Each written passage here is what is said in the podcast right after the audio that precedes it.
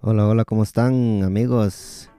La siguiente entrevista que ustedes van a escuchar es una persona muy especial, muy querido en el Progreso Jutiapa, Gena Ramírez. Hizo campeón el Deportivo Achuapa en la Copa Pepe Mía, hizo campeón el Deportivo Achuapa en la Primera División. Genar es una persona muy, muy querida en el departamento de Jutiapa, un técnico triunfoso, porque en su primer intento hizo campeón el Deportivo Achuapa en la Primera División y esta entrevista va dedicada a todos nuestros compañeros y amigos jutiapanecos y progresanos que escuchen esta increíble entrevista a Gena Ramírez. Eh, les pido perdón porque los primeros cinco minutos de la entrevista se perdieron por problemas técnicos, pero aquí está la entrevista, disfrútenla y la, y la canción del Deportivo Achuapa para que la oigan un ratito.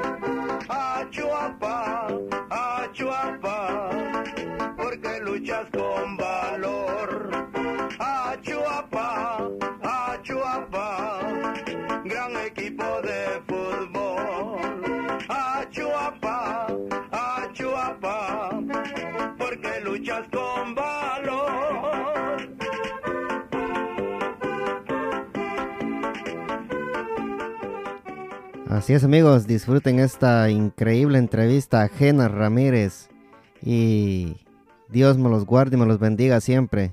Saludos amigos progresanos. De, lo que es la publicidad, eh, nos hemos dedicado mucho a transmisiones deportivas, pues para, paralizado todo el fútbol en Guatemala. Eh, nos hemos dedicado bastante a, a, la situación noticiosa, pues de eso eh, sí existe, pero existe la situación de de hacerlo de otra forma, ya no ir a buscar mucho a las personas, entrevistar y estar presente con ellas. Se ha buscado la forma de hacerse vía telefónica para evitar el contacto con las personas y pues sí nos ha afectado, te soy sincero, sí nos ha afectado y a la espera de que esto no pueda pasar más allá de junio, porque de lo contrario sí tendríamos problemas más grandes. Sí, y hasta el momento ha, tocado que descansar algunos integrantes de la radio o, o todos siguen trabajando sus horarios normales. Lo que se ha hecho es acortar eh, tiempos, eh, menos tiempo de trabajo, lógico, menos, menos ingresos. pero, pero eso, es lo, eso es lo que se ha hecho. Todavía nadie, por lo menos en nuestra área, porque nosotros pertenecemos a una cadena de radio a nivel nacional y que hay diferentes eh, radios que buenas en diferentes departamentos del país.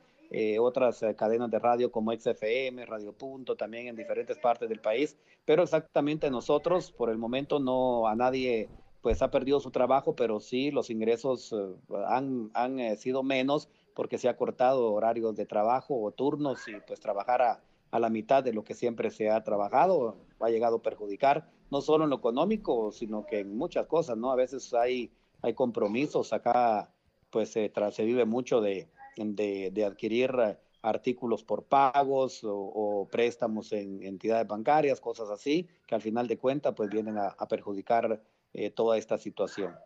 Sí, eh, bueno, es lo bueno que, que ninguno de, ustedes ha perdido su trabajo y que ah, les han cortado horas, pero al menos, eh, aunque sea poco, pero está ingresando algo, ¿verdad? Es lo, es lo, mejor.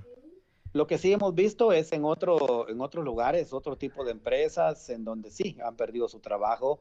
dígase, por ejemplo, restaurantes. Hay restaurantes que ya no pueden atender en las mesas, han tenido que cerrar cualquier tipo de, negocios que, ya no puede abrir o que no, ya no tuvo eh, la visita de las personas, pues eh, entonces han tenido que cerrar eh, y sí hay un buen porcentaje de, personas que están sin empleo. Si ya teníamos un alto porcentaje de desempleo en Guatemala, creo que al pasar esto o antes de que pase, creo que ya vamos a ir sumando el porcentaje de desempleo pues mucho más alto y, eso va a perjudicar muchísimo en, nuestra pues economía aquí en Guatemala. Sí, Gener, ¿cómo crees vos que la gente va a actuar después de que pase todo esto? ¿Vos crees que, que, la gente va a salir como loca a las calles, a la piscina, a comer, a restaurantes? ¿O crees que la gente va a guardar un poquito su, su, su distancia como lo está haciendo ahora? Mira, es incierto, es incierto porque uno ve cómo vienen todas las situaciones desde Asia, Europa y ahora en América. Uno ve, por ejemplo, en China, desde cuando comenzaron a lidiar con el problema que fue en el mes de, noviembre y estamos eh, ya por ingresar al mes de mayo y todavía ellos están eh, por lo menos saliendo del problema en una nación que tienen como.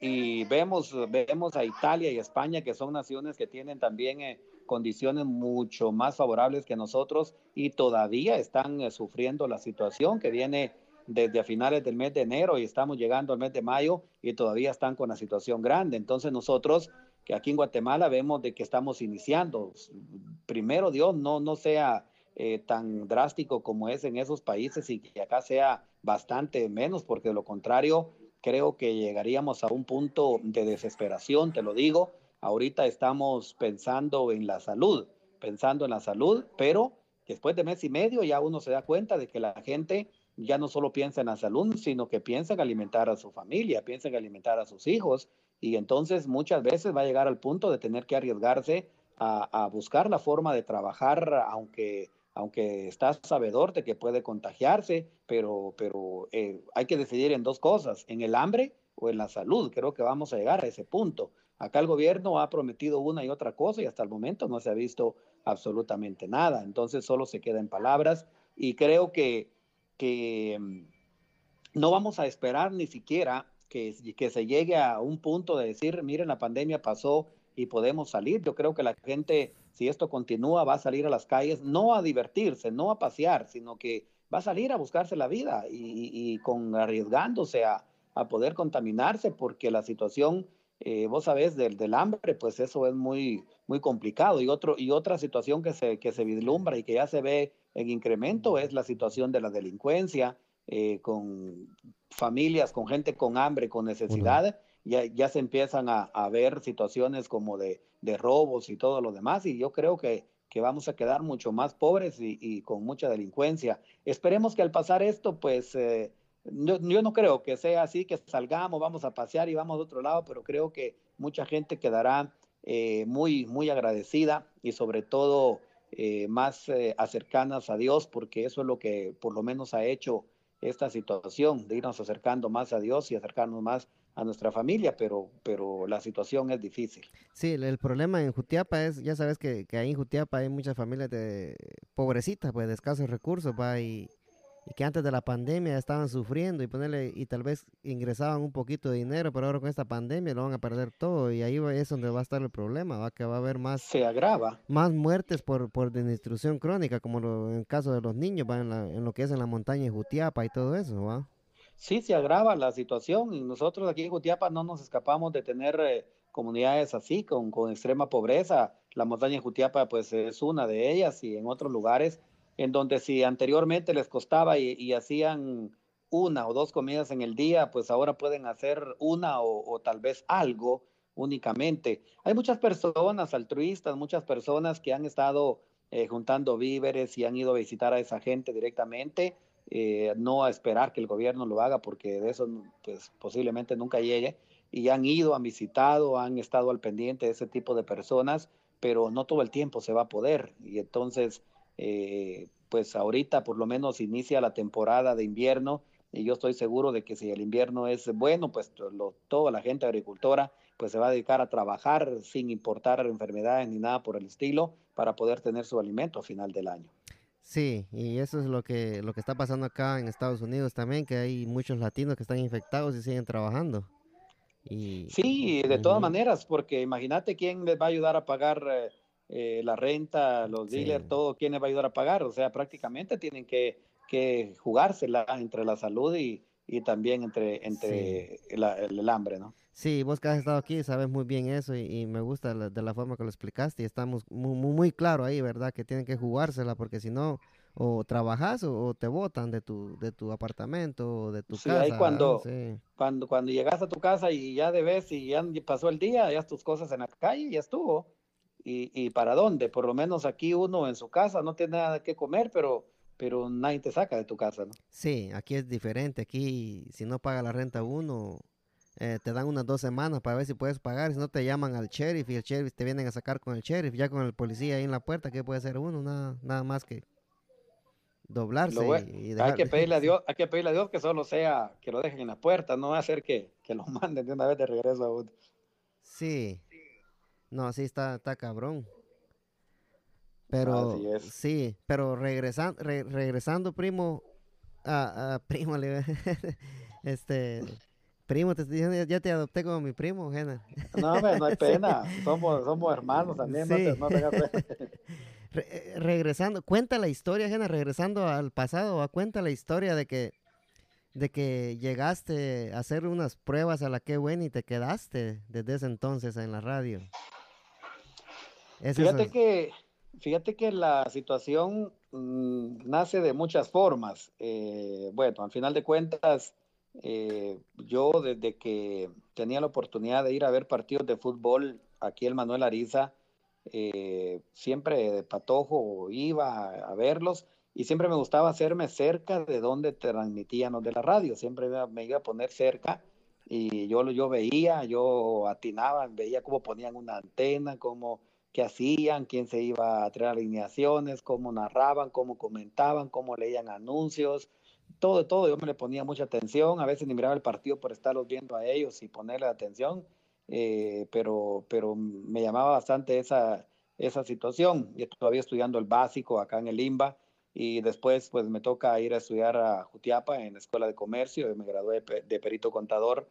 De ahí, eh, de, ahí de, la escuela de comercio fuiste, fue que fuiste a hacer tus, eh, tu prueba ahí, o cómo se dice, este, la... Prácticas. La práctica, sí, a la, a la que buena, ¿o no? no, fue, no fue exactamente prácticas, pero fue, fue algo parecido, porque yo dentro de, el tiempo que me toca la graduación y todo, eh, está estudiando conmigo también eh, otro compañero, el licenciado Jorge Mario Najarro, hoy es licenciado, pero él sale conmigo a la Escuela de Comercio y todo.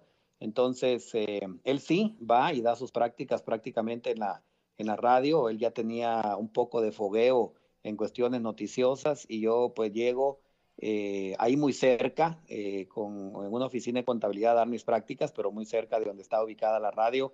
En ese entonces nace la radio como radio activa, eh, un 6 de septiembre de 1996, y pues nosotros prácticamente en ese mes de septiembre estamos en las prácticas. Entonces se dio una situación como que fueran prácticas, pero es más conocimiento por parte de, de, del licenciado Najarro que llegábamos por ahí.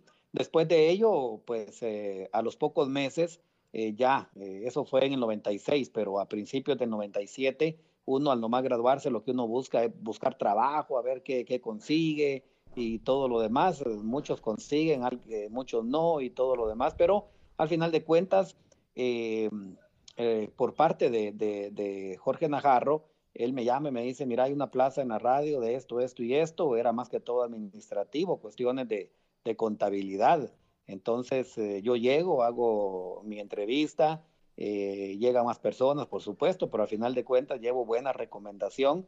El director en ese tiempo, don Ramiro Roldán, viene y, dice, bueno, ¿qué has contratado? Venite ya a presentarte eh, el lunes. Resulta que el lunes era uno de, de mayo, entonces inicié descansando porque es el Día Internacional del Trabajo y a partir del 2 de mayo pues yo inicié a trabajar ahí, pero nada que ver con la radio, sino que simplemente en la parte administrativa, en la parte de oficina, de contabilidad, atención al, público, facturación, cobros, todo eso.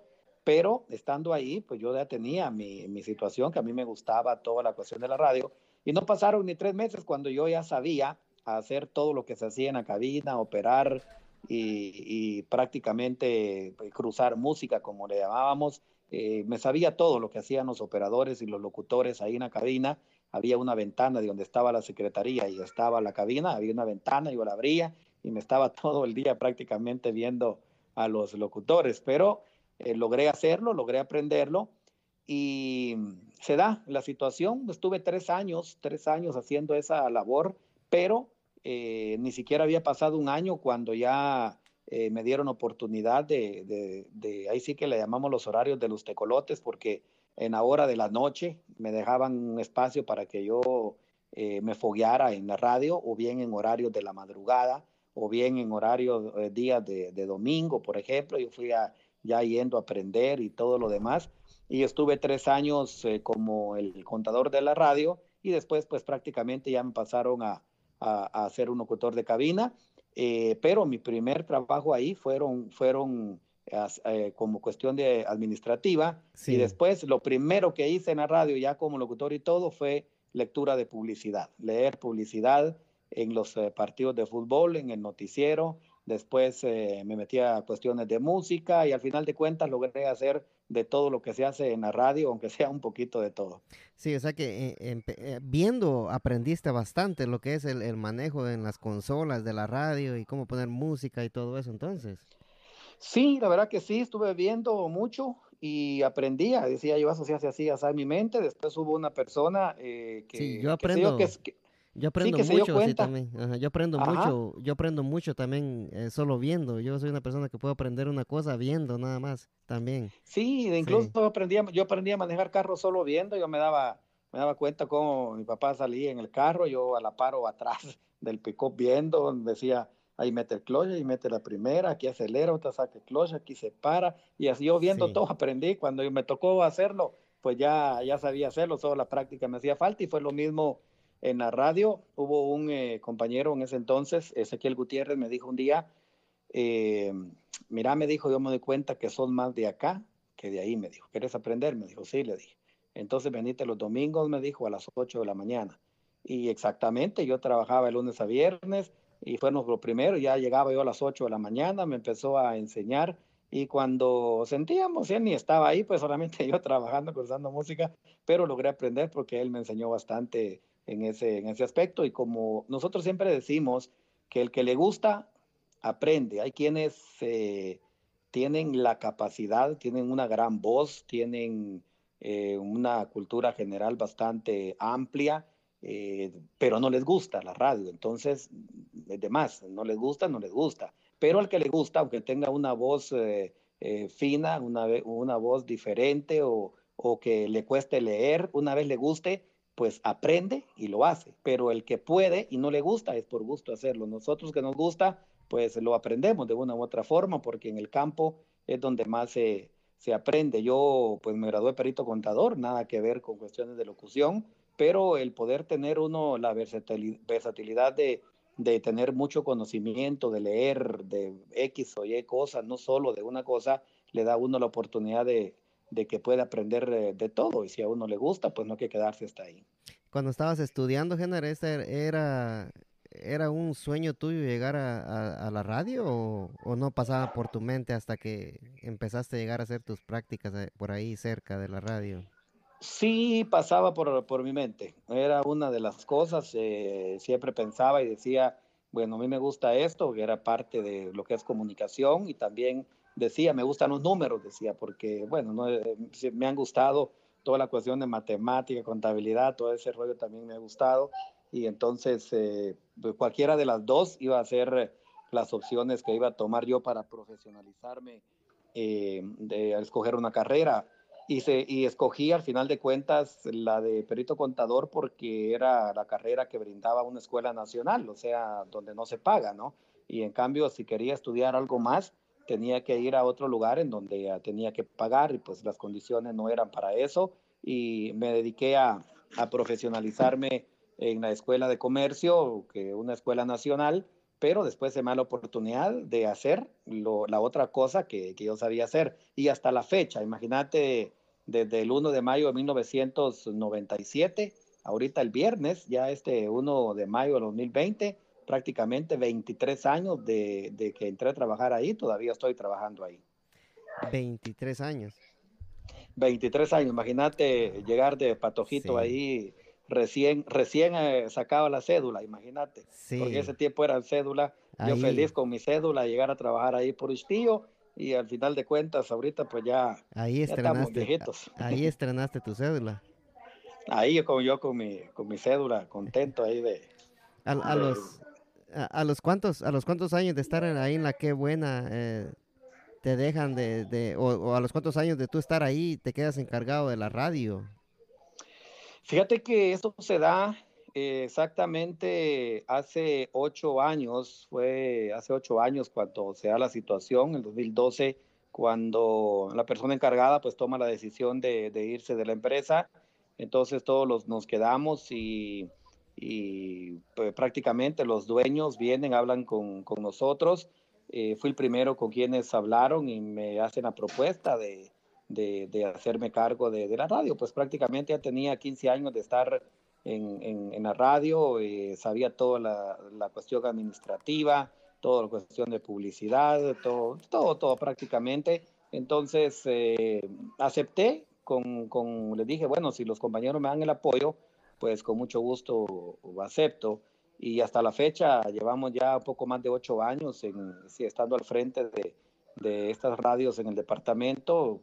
Te digo, no es que yo lo sepa hacer todo, que yo lo haga todo, que por mí esté todo así, sino que es un grupo de trabajo, una, una familia, la que formamos nosotros eh, ahí en la radio.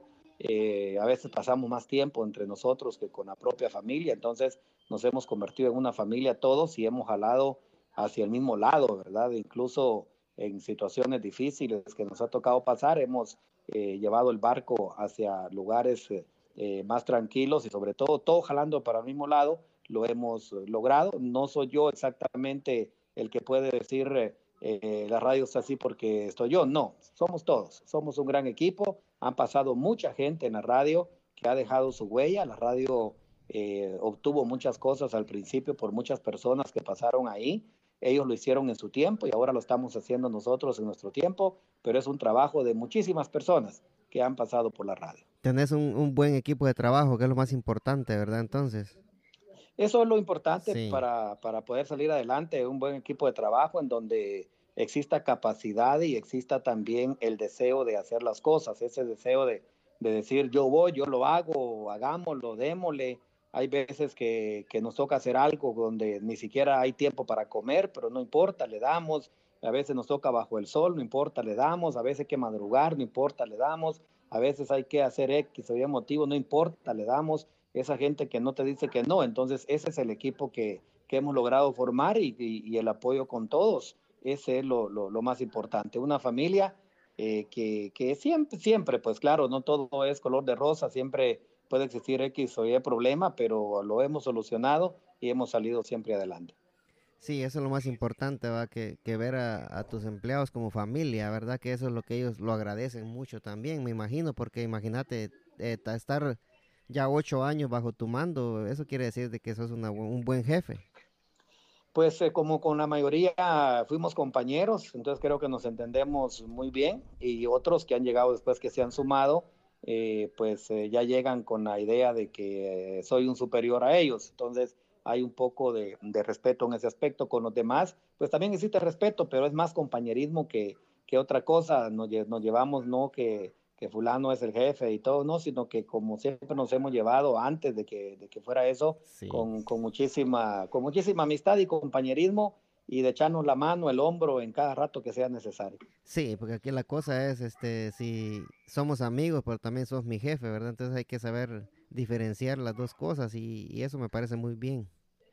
Uh, sí, siempre lo hemos hablado, se les, siempre se les dice, miren, soy su amigo, pero la responsabilidad llega a un punto en donde se termina la amistad. Entonces, siempre la amistad ahí va a estar, esa no se va a terminar nunca, pero por ser, no por ser amigos, se tienen que dejar de hacer las cosas. Entonces, el que no cumpla con algo, pues va a tener que ser eh, administrativamente castigado y no importa, pues eso no tiene nada que ver la amistad, eso es simplemente responsabilidad y pues ahí todo se lo ha ido, se ha ido entendiendo y, se ha ido caminando. El que por momentos ha tenido eh, la idea o la cuestión de no poder hacerlo, pues se le ha hecho jalón de oreja y, se ha entendido y cuando no se ha entendido, pues ya no están tampoco con nosotros. ¿no? Sí, eh, hay que diferenciar de lo que es el trabajo y, y la amistad. Genar, ¿y, ¿y, cuándo nació, cuándo te nació eh, tirarte a recibir eh, clases para ser entrenador de, de fútbol? Fíjate que eh, yo estando en la radio, como te digo, lo primero que hice fue leer publicidad en los partidos de fútbol, iba a los estadios, yo no narraba ni comentaba, sino que era el que leía la publicidad, a veces en cabina, a veces en los estadios, eso fue lo primero que hice, pero he sido malo para jugar fútbol, tengo dos patas izquierdas para jugarlo, eh, malísimo, malísimo, malísimo para jugar fútbol, pero, pero me ha gustado. Ni para subirse al bus, dijo. sí, sí, como decía, como me decía, decía un amigo de, de, la iglesia y nos contaba un chiste, tenía un defecto, era malísimo para jugar fútbol, entonces, eh, pero estaba dentro del fútbol en una área diferente, porque el fútbol se juega, eh, acordate, están los jugadores, están los directivos, están el cuerpo técnico, están los árbitros, eh, están los federativos, o sea, mucha gente, no exactamente el fútbol es solo jugarlo, sino que hay muchas personas que participan en el entorno del fútbol. Y pues eh, estando ahí, poco a poco se fue dando oportunidad para que yo me metiera a narrar fútbol, más fue por accidente que, que por algo que me gustara, porque me recuerdo bien en una transmisión, eh, solamente me enviaron a, a, este lugar que fue en San Manuel Chaparrón, me envían a San Manuel Chaparrón, eh, Jalapa, solamente a cantar goles, iba a jugar el equipo de Jutiapa contra San Manuel Chaparrón allá, solo a cantar goles. Achuapa estaba jugando en Antigua, si no estoy mal, y al final de cuentas eh, ese partido allá se termina, eh, hay un problema y no se juega, entonces me dicen, bueno, mira, dale el partido, transmitirlo, pero yo no he narrado, pero dale. Me acompañaba otra, otra persona, estaba conmigo un compañero, y le digo, mira, entrémosle, porque dicen que, que tenemos que darle nosotros. Ah, pero vos narras, bueno, a ver cómo me sale. Y pues me tiré a narrar, ¿no? Algo así por accidente, por necesidad. Eh, después de eso, ya mis ratitos, eh, mirabas a narrar 10 minutos allá, 15 acá, 7 para allá y todo. Al final de cuentas, me, me metí bastante en las cuestiones de transmisiones deportivas. Y aparte de gustarme, entender el fútbol, dije yo, bueno, si me voy a dedicar al fútbol dentro de este ámbito que es eh, la narración o el comentario de, del fútbol, debo de saber de fútbol. Yo no, no me gusta hacer algo que no sé hacer. y, si no, y, si, y si no lo puedo o si no lo sé, pues tengo que investigarlo por lo menos para no llegar eh, sin saber nada hablar de algo. No es correcto que yo me ponga a hablar de algo que no sé. Tengo que hacer, tengo que saber algo, tengo que entenderlo. Entonces vengo y en esos días Cabal inicia en Jutiapa que iban a dar el curso de entrenadores nivel 1 y yo hablo con mi jefe y le digo, mire, van a dar este nivel, van a dar estos cursos y voy a ir a sacarlo. Eran días sábados, no tuve ningún problema de, espacio, ni de turno, ni nada, se me dio el permiso. Eh, me fui con un grupo de un montón de gente, todo el departamento, fuimos y sacamos el eh, curso de, de, entrenadores nivel 1, que en ese entonces era un curso solamente para enseñanza para, para niños. O sea, le enseñaban a uno cómo enseñar el fútbol a niños. No había otra cuestión más arriba, solo para niños. Eh, entonces, al sacar este, este curso, en Jutiapa ya no volvieron a seguir con los cursos. El siguiente año, un grupo de acá del, del Progreso, nos juntamos, platicamos y miren, van a dar el nivel 2, pero en la capital, ¿cómo hacemos para sacarlo? Nos vamos a quedar solo con el 1. Ya el nivel 1 era para fútbol juvenil, ya tener... Eh, eh, para enseñarles fútbol a, jóvenes. Entonces eh, decidimos eh, echarnos la vaca, ¿no? Vayámonos juntos, vámonos juntos en un carro, echamos gasolina, miramos cómo le hacemos, porque los cursos son pagados, había que pagar también los cursos en la federación. ¿Cuánto cuesta un curso allá de...? Varía. En ese tiempo, pues mira, sí algo carito, pero al final de cuentas, imagínate que un curso en nivel 2 te costaba 3 mil quetzales, pero te daban la opción de, de ir pagándolas por poco. Entonces logramos eh, echar la, la, vaca entre todos, eh, Logramos, logramos meternos, nos tocaba que irnos los días viernes, eh, en la noche teníamos lo teórico, el sábado por la mañana lo práctico, muchos compañeros de la capital nos daban oportunidad de ir a dormir a sus casas, otros a veces nos tocaba que pagaron de dormir, a veces amanecíamos en la gasolinera, no sé cuánta cosa nos tocaba que, que pasar para poder estar el día sábado, a veces lo veníamos de noche, a medianoche de la capital para, para Jutiapa cuando ya no nos iban a dar la práctica el sábado. Y así comenzamos yendo, haciéndolo, haciéndolo, fuimos entrando. Cuando uno le, le, gusta, pues eh, todo el sacrificio lo de menos. Me tocaba incluso que pagarle a un compañero un turno porque él no lo podía sacar los sábados. Y así lo fuimos, eh, lo fuimos haciendo. Terminó el nivel 2 y después, eh, miren... ¿Ajena? Eh, ¿Sí? ¿Cuánto cobraba la federación por esos cursos? ¿O eran los tres mil? ¿O la federación era un, pago aparte que tenían que hacer ustedes? nosotros pagábamos por todo el curso tres mil quetzales. ya ellos se encargaban de todo lo demás. Había que pagar a todas las personas que nos daban las clases, ¿no? Entonces, tres mil quetzales costaba en ese, en, ese, en ese entonces, y del nivel 3 también, también, nos tocó que pagarlo de esa forma. Y ponete que esto, empezábamos a estudiar de mes de marzo para terminar en, en, octubre o noviembre, o sea, era todo el año de estudiar, no, es, no era solo de, de vayamos o como se hacía antes, de que como fulano fue buen futbolista, démosle el título de entrenador para que entrene. Entonces, eh, así se hacía anteriormente, ¿no? Entonces, eh, ya sacando el nivel 2, algunos se quedaron con el nivel 2, eh, otros eh, hicimos el esfuerzo todavía de sacar el, nivel 3, lo logramos hacer, eh, graduarnos y todo lo demás con todo el conocimiento del nivel 3, que, en ese entonces era el nivel alto, el más alto, el que te permitía dirigir en liga mayor, en cualquier lugar, con tus tres niveles de, entrenador. tuve la oportunidad de estudiar incluso con, el, con el mismo en cualquier lugar del, del, mundo también, ¿verdad? Exactamente, así como se manejaba anteriormente. Tuve la oportunidad de estudiar incluso con, con el mismo Juan Carlos Plata, con eh, Jorge Miguel Sumich, el mismo Dwight Pesarosi, son de, los, de la gente que estuvo con nosotros sacando los, los cursos eh, ahí en la federación. Eh, ahí nos daban todo, todo, ahí estaban con implementos y, y toda la cuestión. Al final de cuentas, durante estuvimos en este proceso de aprender, eh, se nos dio la oportunidad en el Deportivo Achuapa de, de, ser parte de la categoría especial, o sea, éramos eh, los que los que dirigíamos a la categoría especial, nos dieron esa eh, oportunidad. ¿Eras tú y quién, quién, quién más? Estaba, estaba conmigo José Guerra y también Melvi Álvarez, el Chenco y yo. Éramos los oh, tres que, que, prácticamente estábamos al frente de la, de la categoría especial de Achuapa eh, entonces eso nos sirvió para ir mezclando todo el trabajo que, todo el aprendizaje que hacíamos en la capital teórico, pues prepararlo y hacerlo en lo práctico eh, aquí con el equipo. Eso lo, lo logramos hacer, eh, teórico, práctico de esa manera. Ya cuando sacamos el nivel 3, yo por lo menos tuve la oportunidad de, de, pasar a dirigir el, el, equipo de las Jutiapanecas en Liga Nacional, pero femenino, un equipo que fue eh, campeón muchas veces en, en, el fútbol femenino de Guatemala. Ahí fui, fui, el primer técnico de ese equipo, logré de, con ese equipo hacer eh, mi tesis y poder eh, salir graduado y todo lo demás de, de, con el nivel 3 y logramos prácticamente salir. El objetivo principal es o era tener conocimientos para poder hablar del fútbol.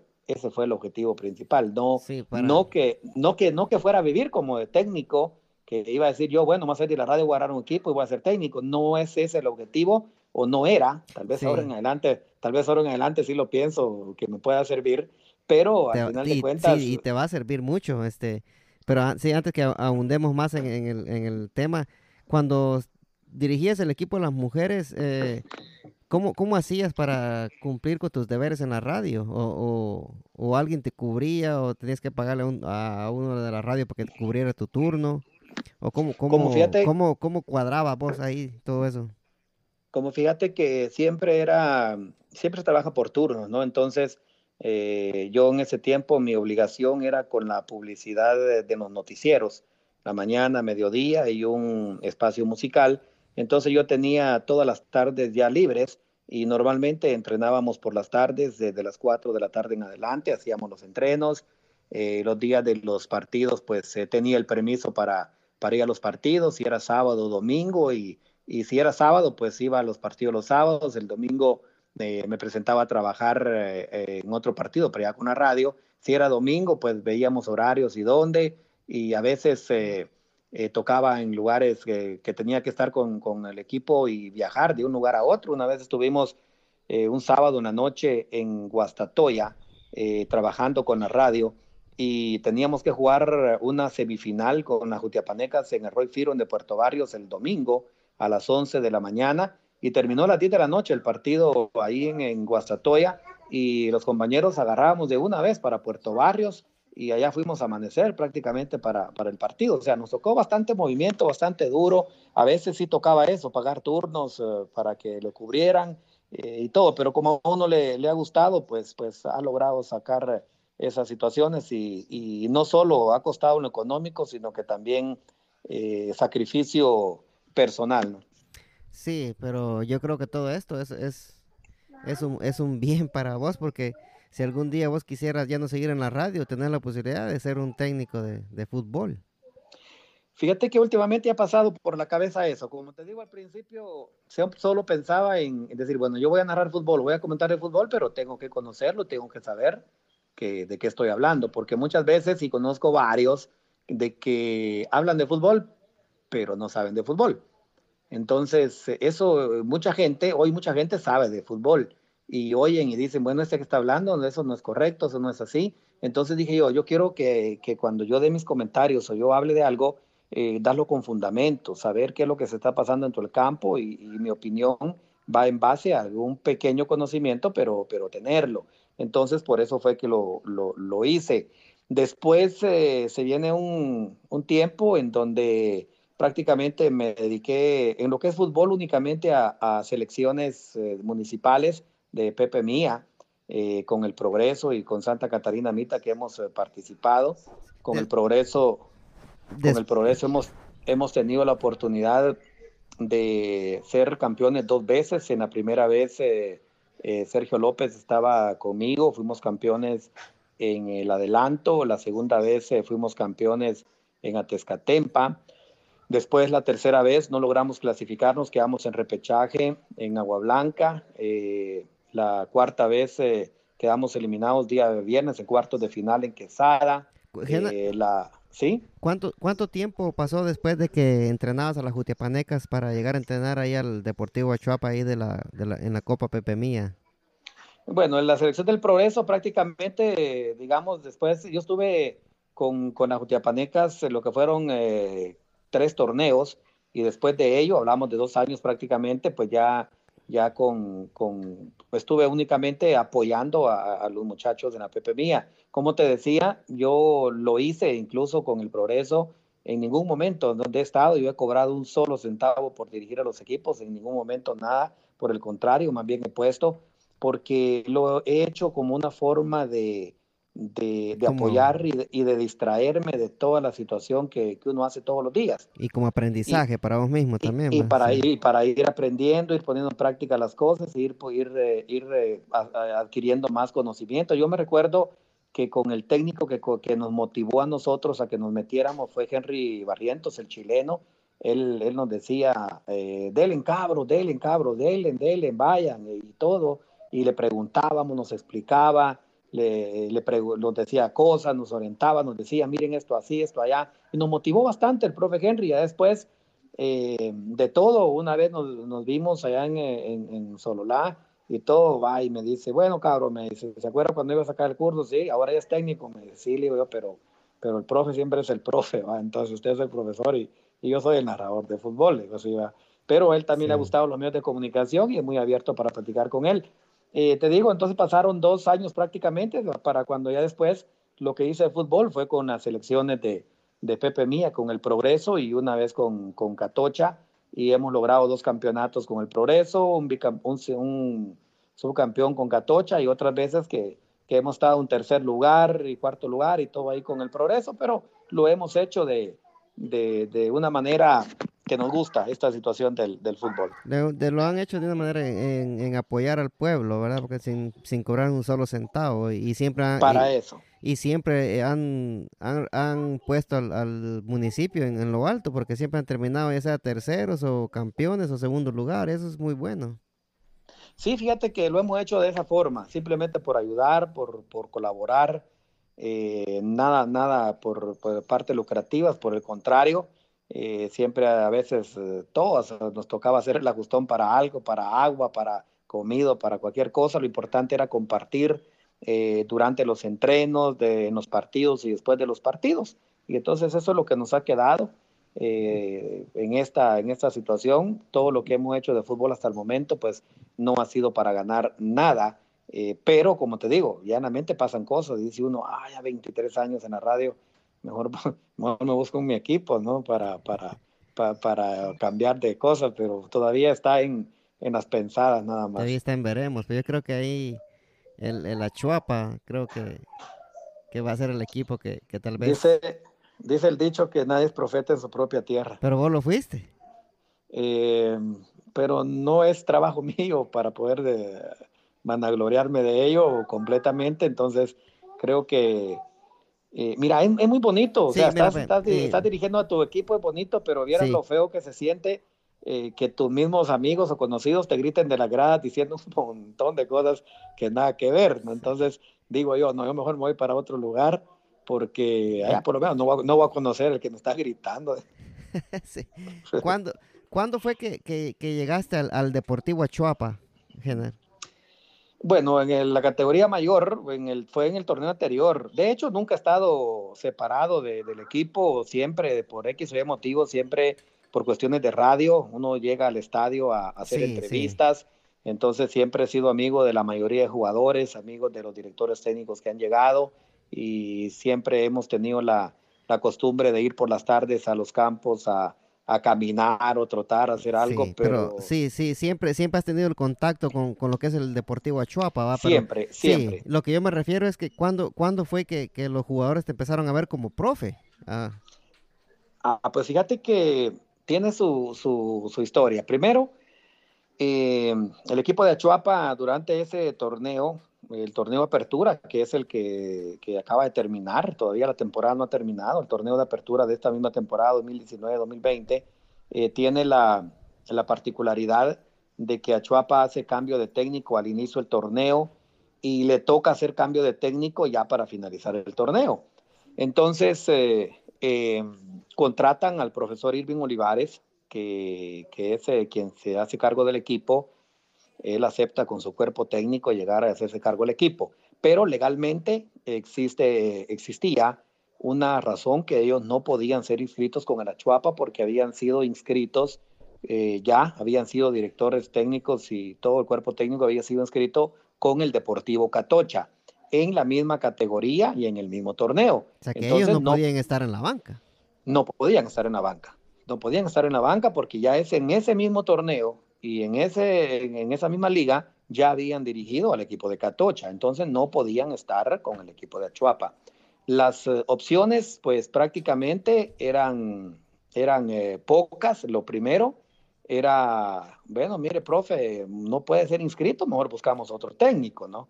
Eh, otra opción era, mire, platiquemos con alguien que pueda ser inscrito pero, pero que solo va a ser inscrito eh, para llenar los requisitos y siempre en el, en, el, en el aspecto casi como lo hice yo, pero porque te digo, no fui la primera opción que, que, tomaron. Entonces esa persona a quien hablaron les dijo que cuánto le iban a pagar, ¿no? Solo por, por hacer eso. Entonces, eh, eh, al, final de, al final viene el presidente del equipo, me habla y me dice, mira, fíjate que tenemos este y este problema. ¿Quién era el presidente del equipo en ese entonces? Bueno, el actual, es todavía, ¿verdad? Sí, el actual es eh, Chico Cepeda, el hijo de, de Lique, el alcalde. Eh, viene Chico, que por cierto lo, lo, tuve en la Pepe Mía también ahí todos, somos, somos bien amigos. Y me dice, Chico, me, ¿por qué me buscan a mí? Por lo siguiente. Lo que sucede es que, que te conoce en el, también, por eso. En el año, en el año anterior, en el año pasado, el año pasado, eh, a mediados del año, se dio en Guatemala la actualización de la situación de directores técnicos. Guatemala estuvo suspendido, estuvo suspendida por un tiempo y entonces Guatemala no se había puesto al día. Los que estaban a cargo de la federación antes de irse tenían que dejar la actualización para los directores técnicos. En este caso, en ninguna parte del mundo ya no se utilizaba nivel 1, nivel 2 ni nivel 3, sino que ahora se utilizan licencias licencia A, licencia B, licencia C, licencia D. Donde hablamos de licencia D para, para entrenar, enseñar niños, licencia C eh, para, para infanto juvenil, donde la licencia, la licencia B para juvenil, la licencia A te permite hasta la segunda división. Entonces tenían, hasta ahí estábamos en la licencia A, hasta segunda división, pero todo director técnico tenía que ir a un congreso de directores técnicos. Fueron cuatro días los que estuvimos en, en Ciudad Cayalá eh, recibiendo actualización con directores, directores técnicos eh, europeos, eh, preparadores físicos de, de, la Liga Española, gente que vino desde el Betis, del Real Madrid, el Chelis de México, gente del fútbol argentino, entrenadores muy famosos y también no solo entrenadores, sino que también gente de la psicología del fútbol, de la preparación física, de, de las tácticas de juego, y todo lo demás. Logramos tener ese congreso de entrenadores a cual asistí, que también había que pagarlo y todo, pero asistí. Y entonces a todo y eso, y eso ¿Y eso lo pagaste de tu bolsa o el Deportivo Chuapa? Tu... Yo eso lo hice por mi propia cuenta. Ah, eso fue, fue antes de la situación. Entonces, ah, todos, todos los, los que estuvimos se nos brindó, se nos dio por tres años la licencia PRO, la licencia PRO. La licencia PRO te permite dirigir en Guatemala y, en la CONCACAF. Te permite dirigir eh, cualquier equipo. Eh, hablamos de equipos de, de, las, de, los, de los países. Incluye, ya para incluye México también. Sí, pero para los equipos, porque si ya querés dirigir eh, a nivel CONCACAF selecciones, hay que sacar la licencia pro CONCACAF. Entonces todavía falta un nivel más, ¿no? Pero para dirigir acá con la licencia pro es, es suficiente, entonces logramos sacar la actualización de ese curso también. Y el que no la tiene no puede dirigir en Guatemala. Eh, hay quienes tocó que ir a actualizarse a El Salvador, otros ya habían actualizado en El Salvador su licencia, porque en Guatemala no había, porque estábamos suspendidos por la FIFA. Entonces, cuando llegó ese tiempo, pues eh, no era que, inscribamos a cualquiera, ¿no? Sino que tiene que ser uno que tenga la licencia pro. Entonces, eh, al final de, como te digo, vinieron y, y vieron sus posibilidades y les tocó hablar conmigo. Me dice, mira, quiero que nos apoyes. Eh, me contó la situación, si yo lo sé, le dije, Irving no puede ser inscrito, entonces queremos que nos eches la mano para, para poder inscribirte a vos, que estés en la banca y que le ayudes al profe en, en las direcciones que tenga que, que, tomar. Bueno, yo lo vi de dos formas. La primera fue una experiencia más para mí y, y poder aprender un poco más. Y la segunda, pues va a quedar dentro de mi currículum anotado como un director técnico de primera división, porque tengo mi carnet y tengo mi licencia y tengo todo. Y campeón. Eh, es, es, eso llegó después, pero en ese momento simplemente dije, bueno, va a quedar como una experiencia más para mí, voy a apoyar al equipo, porque el equipo, el equipo lo necesita y voy a quedar apuntado dentro de mi historial, dentro de mi currículum como, como un entrenador de primera, de primera división y se dio. Eh, me he llevado muy bien con el profe Irving Olivares desde hace mucho tiempo. pero eh, a la hora de que, de que alguien eh, de algún otro de otro municipio o departamento diga está el, el, entrenador Gener Ramírez fue campeón con el Achuapa en la primera división, porque prácticamente cuando dicen que Achuapa es campeón, dicen que vos sos el entrenador. sí, Sí, muchos dicen eso y, y, en, y, en, los libros y en los apuntes, pues eh, el que aparece apuntado soy yo. Sí, eso, eso, eso está en, en la historia. ¿eh? Sí, queda en historia, pero igual, yo se lo he dicho a todo mundo que me ha preguntado toda la vida, se lo he dicho. Eh, realmente durante la semana yo no trabajaba con el equipo, yo no tenía tiempo de trabajar con el equipo. El equipo lo trabajó el profe Olivares, la alineación hacía el profe Olivares y los cambios que se hacían me los daba la instrucción el profe Irving Olivares. Todo eso era de esa naturaleza no te niego que alguna opinión, algún algo, pues se daba, ¿no? Se, se apoyaba, se hacía y, se daba algún tipo de comentarios, entonces siempre se, se hace. De hecho, cuando me hablan, yo le digo una vez al, al, presidente, mira, este, eh, bueno, se lo dije al secretario cuando me iban a escribir, mira, eh, durante este periodo que, que, que, vamos a estar con el equipo, yo ya tengo comprado mi, mi boleto para tal fecha, yo tal fecha voy a, voy a salir del país y tal partido no voy a poder estar si llegamos a ese partido. Y se llegó a ese partido, le tocó ir a jugar a Carchá y no estuve, yo estaba en Miami en ese, en ese tiempo, entonces no pude, ¿sí? no pude ir a ese partido, allá no hubo técnico, pero, pero por un partido no, no sancionan. El detalle está de que eh, los equipos tienen obligación de inscribir cuerpos técnicos, te dan 15 días, si no lo inscribiste, multan, entonces la multa era muy cara, por eso tuvieron que inscribirme y apoyarlos. Prácticamente fue un apoyo el que hice, eh, no cobré absolutamente nada, simplemente participé. No cobraste nada. No, absolutamente nada. Por, el, por el contrario, por el contrario, me tocó eh, hacer un viaje grandísimo eh, saliendo de, del adelanto hacia San Marcos, lo hice en mi propio carro con mis propios gastos y todo lo demás porque allá se tenía que jugar sábado en la noche y yo pues eh, siempre me ha gustado, tu hermano lo sabe, he apoyado bastante en la cuestión de,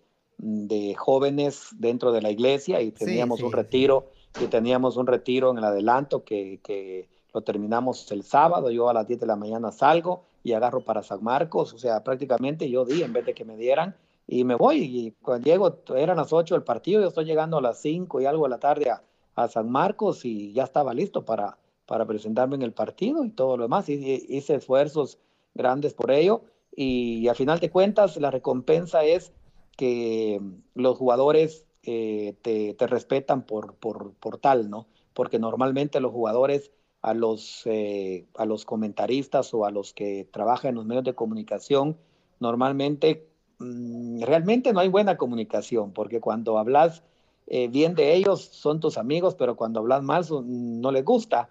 Y entonces al, al, final de cuentas conmigo no fue así, se dieron cuenta de que, de que soy un amigo que sé de lo que estoy hablando y siempre nos hemos llevado bien y hemos logrado pues eh, eso, nos hicimos eh, bien amigos con todos los con todos los, los jugadores y, y, también con el cuerpo técnico y logramos llegar hasta donde llegamos y lo disfrutamos. Uh, tuvimos una experiencia inolvidable eh, eh, a finales de, del, del, año pasado con ese campeonato, el Deportivo Achuapa, que lo tiene ahí con opciones de poder ascender a la Liga Nacional.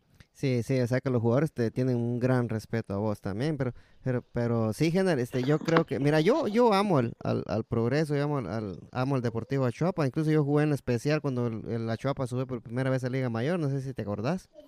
Exactamente, sí, sí, sí me acuerdo. Yo, sí, yo jugué en especial, pero no, no, este, yo, yo creo que ya no puede seguir eh, eh, eh, representando al, al, equipo sin, sin obtener ninguna remuneración, eh, remuneración, ¿va? Fíjate que lo, lo, bueno que gracias a Dios, Dios me ha bendecido que con mi trabajo, pues eh, no te puedo decir que, que, que, gano un montón, sino que por lo menos uno logra ir viviendo, ir, ir pasándola, sí. ir viviendo bien y, y, darle las comodidades eh, de acuerdo a las necesidades, necesidades de la familia. Entonces, eh, por ello mismo es que, que yo no lo he hecho. Pero como te digo, ya me ha pasado por la cabeza lo diferente, ¿no? Sí. De hecho, ahorita, ahorita antes que se terminara el, el torneo, torneo, que se paralizara el torneo, eh, estuve en pláticas con el equipo de Agua Blanca de la segunda división y en eso estábamos cuando se viene la suspensión por, por la situación de, de, de la pandemia y ya no se lo concretizó eh, ese, ese, punto, pero por ahí está la, la idea de que muchos, muchos me dicen lo mismo que vos me decís, no, hombre, ya no realé tu trabajo, no, hombre. Les digo yo, bueno, pues gracias a Dios no he tenido todavía la necesidad de, de hacerlo, pero sí tienen toda la razón, porque yo hago cuenta de todo lo que la gasté, la todo lo que es, gasté en sacar mi curso. Sí, la cosa es, este, no tanto en que, en que no, en que, en que no lo regalé, la cosa es, eh, así como todo lo que vos hiciste por el Deportivo Achuapa y, y que la directiva no te haya eh, dado ningún premio o algo por todo el esfuerzo y todo el dinero que gastaste, no me parece bien tampoco. ¿eh? Bueno, pues eh, puede ser que, que, que, tenga razón, pero igual yo estoy contento sí, lo, y, lo y, agrade y, agradecido. Y agradecido por la oportunidad que me dieron de estar ahí en el banquillo, casi sin hacer nada, ¿no? que más bien comiéndome las uñas. ya, pero gastando. Eh, ahí muy, muy, yo soy más, yo soy más agradecido que otra cosa, sí. muy contento. Sí, pero ajá, lo, lo bueno es este que, que, eso queda en la historia, que fuiste campeón con la Chuapa en la primera división. Ahí queda en la historia. Eh, sí, eso no lo va a borrar que, nadie. Que, que, estoy ahí, que soy ahí, que soy parte de, de eso, eh, igual como de muchos, ¿no? Como de muchos. Sí, sí. Eh, eh, un, un, oyente acá de, de, del podcast del podcast me dijo que te hiciera una, una pregunta, este Coca López. Yo creo ah. que lo conoces vos a Coca. Ah, sí, él, él es muy, muy participativo en el caso de la Chuapa. Sí, él, él, él es bien el fan número uno de la Chuapa, creo yo. El, el, sí, sí, el, sí. el, pirulo del progreso. Ahí va, ahí va. Eso quería decirlo yo, pero ahí va. Este, él quiere saber la, la, actualización, así me dijo, preguntarle de, de, la, de lo actual de la Chuapa, me dijo. Así, tal cual. Lo actual de la Chuapa realmente es como en todo el fútbol del mundo, no hay nada. No hay nada. No hay nada, no hay nada. Pues, en primer lugar, todos los jugadores en sus casas y cada uno tiene que estar haciendo un trabajo físico, que creo que algunos lo hacen, otros no, otros a medias. y entonces eh, ahorita no hay entrenos, no hay nada. ¿Qué va a pasar con Achuapa? No se sabe. Primero, ¿están, están cobrando los muchachos género o le están pagando que sea la mitad o la o Mira, por lo menos la tercera parte del sueldo? Ese es un tema, es un tema muy complicado de que los equipos tienen que cumplir los contratos, los jugadores lo van a tener que cumplir. Algunos están pagando, otros eh, les pagan a mitad, otros todavía no. En el caso de Achuapa, creo que sí les ha estado dando, tal vez no completo, pero sí les ha estado dando parte de su salario eh, porque Achuapa tiene que, tiene que cumplir de que nunca ha quedado mal con, con, los jugadores y no lo va a hacer ahora que está a un paso de la Liga Mayor. Eh, el detalle está en lo siguiente, que los jugadores necesitan su dinero. Los directivos de dinero lo buscan de los patrocinadores. Los patrocinadores no han dado dinero porque los patrocinadores también se les cayeron las ventas. Entonces viene en una situación de que todos estamos, estamos sufriendo. Y respecto a la situación, ¿qué puede pasar con Achuapa? Es, un, es, es, incierto. La Federación Nacional de Fútbol de Guatemala ha puesto tres escenarios para reanudar el fútbol o no, eh, que sería el 9 de mayo la primera eh, oportunidad para reanudar, para el 15 eh, la otra y para el 23 de, de mayo la última. Si el 23 de mayo no se reanuda el torneo, prácticamente se va a dar por terminado y entonces ahí es donde las ligas tienen la dificultad de qué hacer. Por lo menos en la liga mayor puede darse campeón o no campeón a nadie, solo escoger quienes representarán a Guatemala en la CONCACAF y no hay problema. En la parte baja sí habría problema, los equipos, bueno, ¿cómo vamos a descender si no hemos terminado? Igual estamos de la primera división, aún hay un eh, hipotético escenario de que Achuapa y Marquén se asciendan porque tienen el 50% del torneo de apertura, pero en este torneo de clausura que ya se estaba jugando la cuarta fecha de la segunda vuelta, prácticamente solo hacen falta cinco partidos, está Zacachispas y San Pedro que también tienen eh, los mejores lugares en este clausura y entonces también ellos están peleando porque no solo sea directo el ascenso de esos dos equipos, o sea, esa situación todavía se va a ver o al final de cuentas si se da o no se dan los ascensos, el la, federación tendrá que, tomar parte en eso. En otros países se ha dado ascensos, descensos, ya estuvo, y en otros simplemente no, no se te culmina, no hay campeón, no hay subcampeón, esto terminó, y el otro torneo pues lo iniciamos de cero. Pero acá no hay nada seguro, todo es incierto para el caso de Achuapa. Sí, porque yo me imagino que, que si terminan la temporada ahorita, que no haya campeón, que, que, que quede nula la temporada, eh, sería un, bueno, para Chuapa, va, que ya está esperando. Eh, Sí, lo que sucede es que como la, la, temporada se contempla o se conforma de dos torneos, apertura y clausura, entonces la temporada, el primer torneo está terminado normal. Entonces ahí hay derechos adquiridos, pero el, pero el torneo de clausura, que es el, el que complementa la temporada, no está terminado. Entonces tienen que buscarle una forma de que queden contentos con terminar el torneo de clausura para mezclarlo con el apertura y ver quién es el sale a final de cuenta ganando. Yo te digo, si el torneo hubiese terminado así como iba, yo veía, bueno, Achuapa estaba dentro de, los favoritos, pero también al Deportivo Miclán, yo lo veía muy bien armado y muy, jugando muy bien, que creo que para estas fechas estaría pues prácticamente clasificado y metiéndose en, cuestiones de pelear por el ascenso también, en el caso de Miclán. Eh, pero mi clan es uno de los equipos que ha, dicho que para ellos si se termina, pues que se termine, no hay problema. Eh, el, el, caso es Acachispas y San Pedro, que son los que, los que están peleando un tipo de derecho. Sí, eh, yo lo que, lo que pienso que si lo terminan así, sería injusto para, para los que van primero y sería injusto para los que tienen la posibilidad de, de ascender, vamos. Sí, tanto para los que ascienden como para los que descienden, porque no es futbolísticamente que se termina todo. Entonces, y a Chuapa, tendría, tendría que esperar otro año para ver si sube también. Sí, entonces a, Chuapa tiene sus 50 y quiere ascender. Y, si no se lo dan, lo pierde. Y, los que están arriba, que están por descender, dicen, pero ¿cómo vamos a ascender si, si estoy un punto y puedo salvarme? O sea, es una situación muy, muy complicada todavía.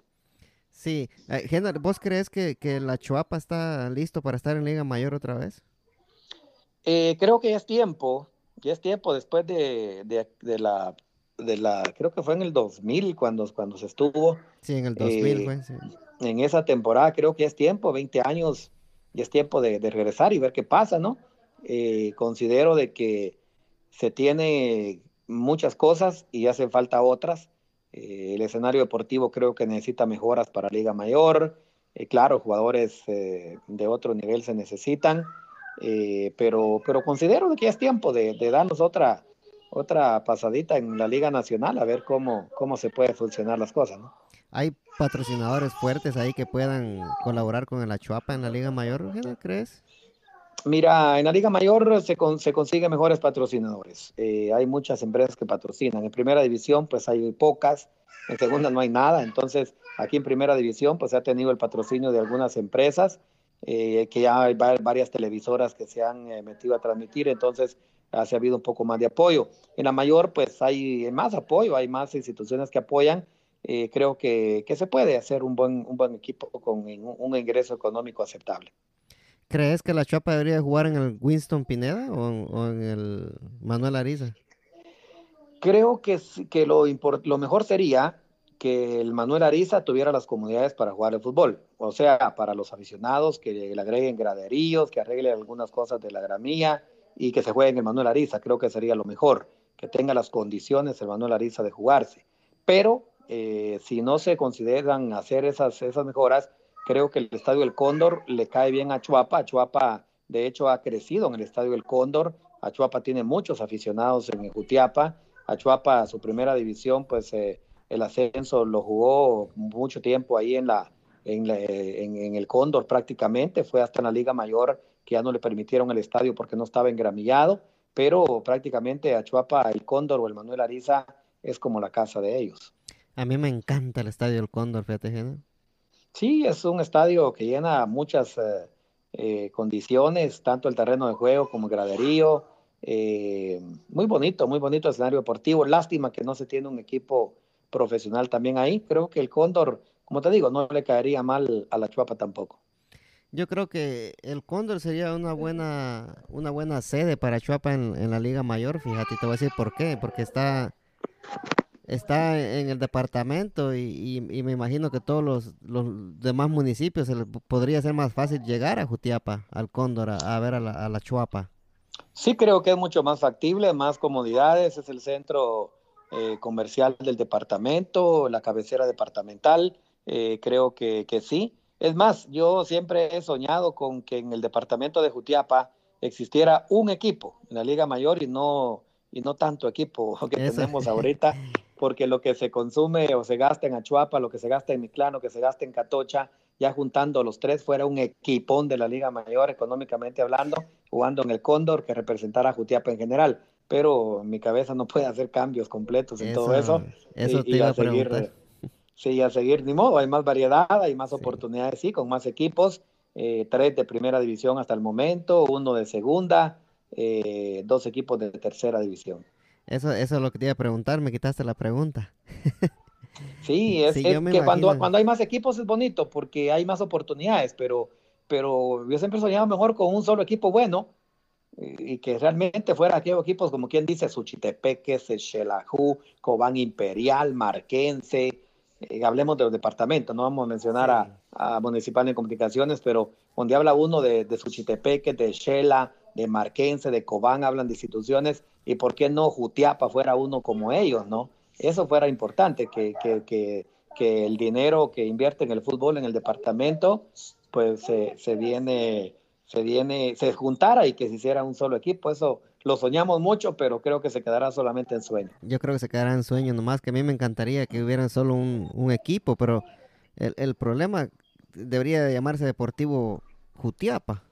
Sí, Jutiapa, sí, Jutiapa. O Jutiapa nada más, sí. Algo, algo así, pero Jutiapa tendría que ser, y lógico, Liga, Liga Mayor.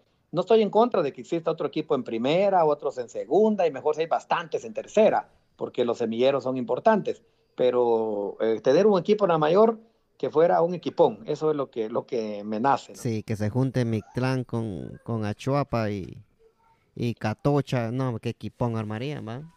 Sí, por lo menos lo que cada uno invierte, imagínate, varios miles de dinero, ya a la hora de juntarse es para hacer un equipo, una institución completamente grande. Pero como te digo, va a quedar ahí en la, en la plática y, en lo que nosotros eh, pensamos únicamente.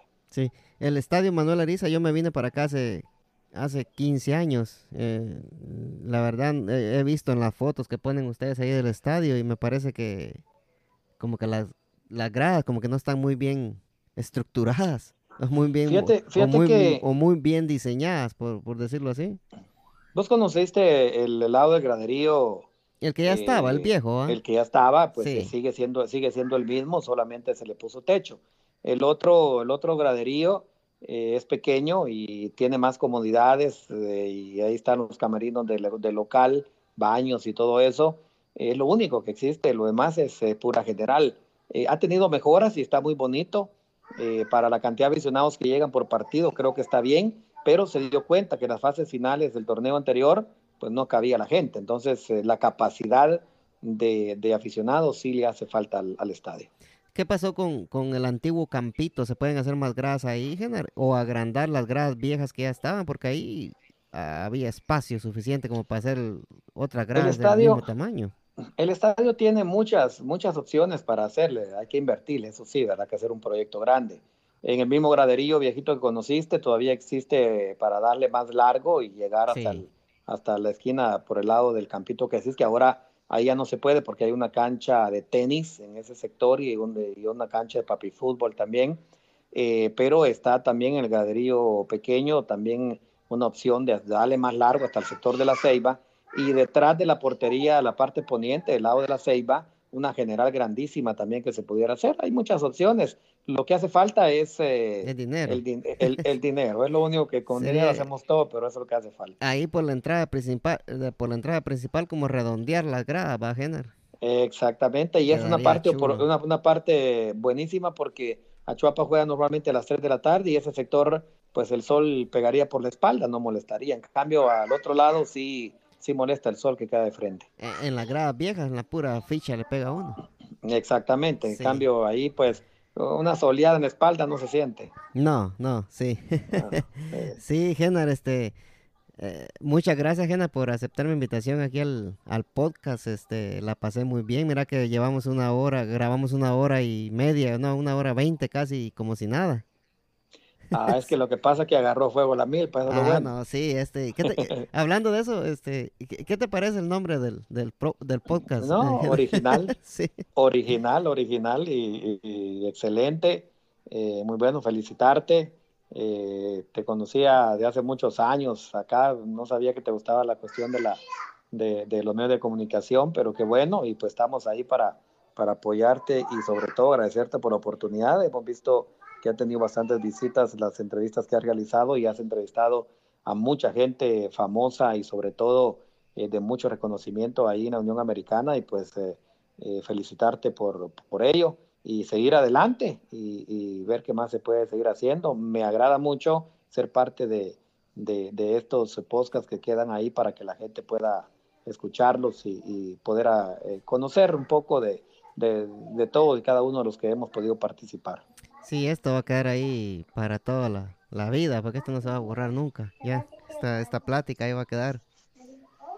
Exactamente, ahí se queda de recuerdo. Sí, este, gracias Jenner por aceptar mi invitación. Este, no sé si quieres dar ahí este tus, tus redes sociales y, o patrocinar algo o lo que quieras anunciar, pues dale con eh, en primer lugar, agradecerte eh, a tu persona por la invitación y sobre todo agradecer a Dios que nos permitió hacer esta, esta, esta entrevista, enviarle un saludo a todas las personas que nos van a, escuchar, a todos, a todos, eh, si empiezo a mencionar por nombres, pues sé que, que va a quedarse alguno, lo iba a decir, a mí no me saludó, pero para todos, de verdad, muchísimas gracias. Cada vez que, que tengo la oportunidad de, de, ir a Estados Unidos, me junto con muchos amigos y eso, eso es lo agradable, eso es lo, lo, lo bonito. Y decirles de que le echemos ganas a la situación que, estamos viviendo y primero Dios vamos a salir de esta, así como se han salido de otras. Eh, creo que vamos a, lograr salir y poder eh, eh, seguir con nuestra vida, nuestra vida normal. Invitarlos, por supuesto, a todos y cada uno de ustedes que nos puedan seguir a través de la radio, que es donde hacemos nuestro trabajo. tenemos una aplicación propia eh, para los sistemas Android en su teléfono como La Que Buena Jutiapa y si no, pues ahí en la aplicación de Tuning Radio como, como Qué Buena Jutiapa, ahí pues ahí la mayoría nos, nos siguen. en nuestro Facebook como Qué Buena Jutiapa, así nos pueden seguir y tenemos noticiero, programación musical, le acercamos todo lo que es el departamento de Jutiapa a los que viven en Estados Unidos y pues ahí con mucho gusto estamos siempre para, para poder servirles. Y gracias eh, a cada uno, a todos los que se tomaron el tiempo de escucharnos hasta acá. Tal vez algunos comenzaron y se quedaron a medias y se aburrieron, pero los que llegaron hasta acá y nos lograron escuchar, pues eh, muchas gracias de verdad y que, y que Dios les bendiga. Sí, los que llegaron hasta acá, que, que, que pongan en la página de Genar Ramírez hashtag Genar Campeón. ¿Verdad? sí. Genar, este, salud, dice Wilson, acá está. Este, acaba de llegar del trabajo. Saludable ahí a, al huevo y sobre todo que, que, siga haciendo pan, porque es lo, es lo único bueno que hace, que haga pan suficiente y, y que ya tiene tres meses de, de, de, no aquello, pues que, que, cumpla cuatro, decirle. Sí, sí, vamos a ver si se va a tirar un subaño, un subaño sabático, dice. Sí, que ya no, que, que ya no empina el codo, que ya no empina el codo. Hoy lo empina, pero para otras cosas, dice. Y que, y que no sea, y que, y que no sea malcriado también. Ah, eso no se lo vas a quitar. sí. Genar, eh, como yo siempre me despido, Genar, con la bendición de Dios Padre Todopoderoso y Eterno, venimos duro. Y gracias, Genar, que te me cuidas mucho, saludos. A ustedes ahí muchas gracias, también que Dios les bendiga y primero Dios ahí estamos siempre a la orden. Amén.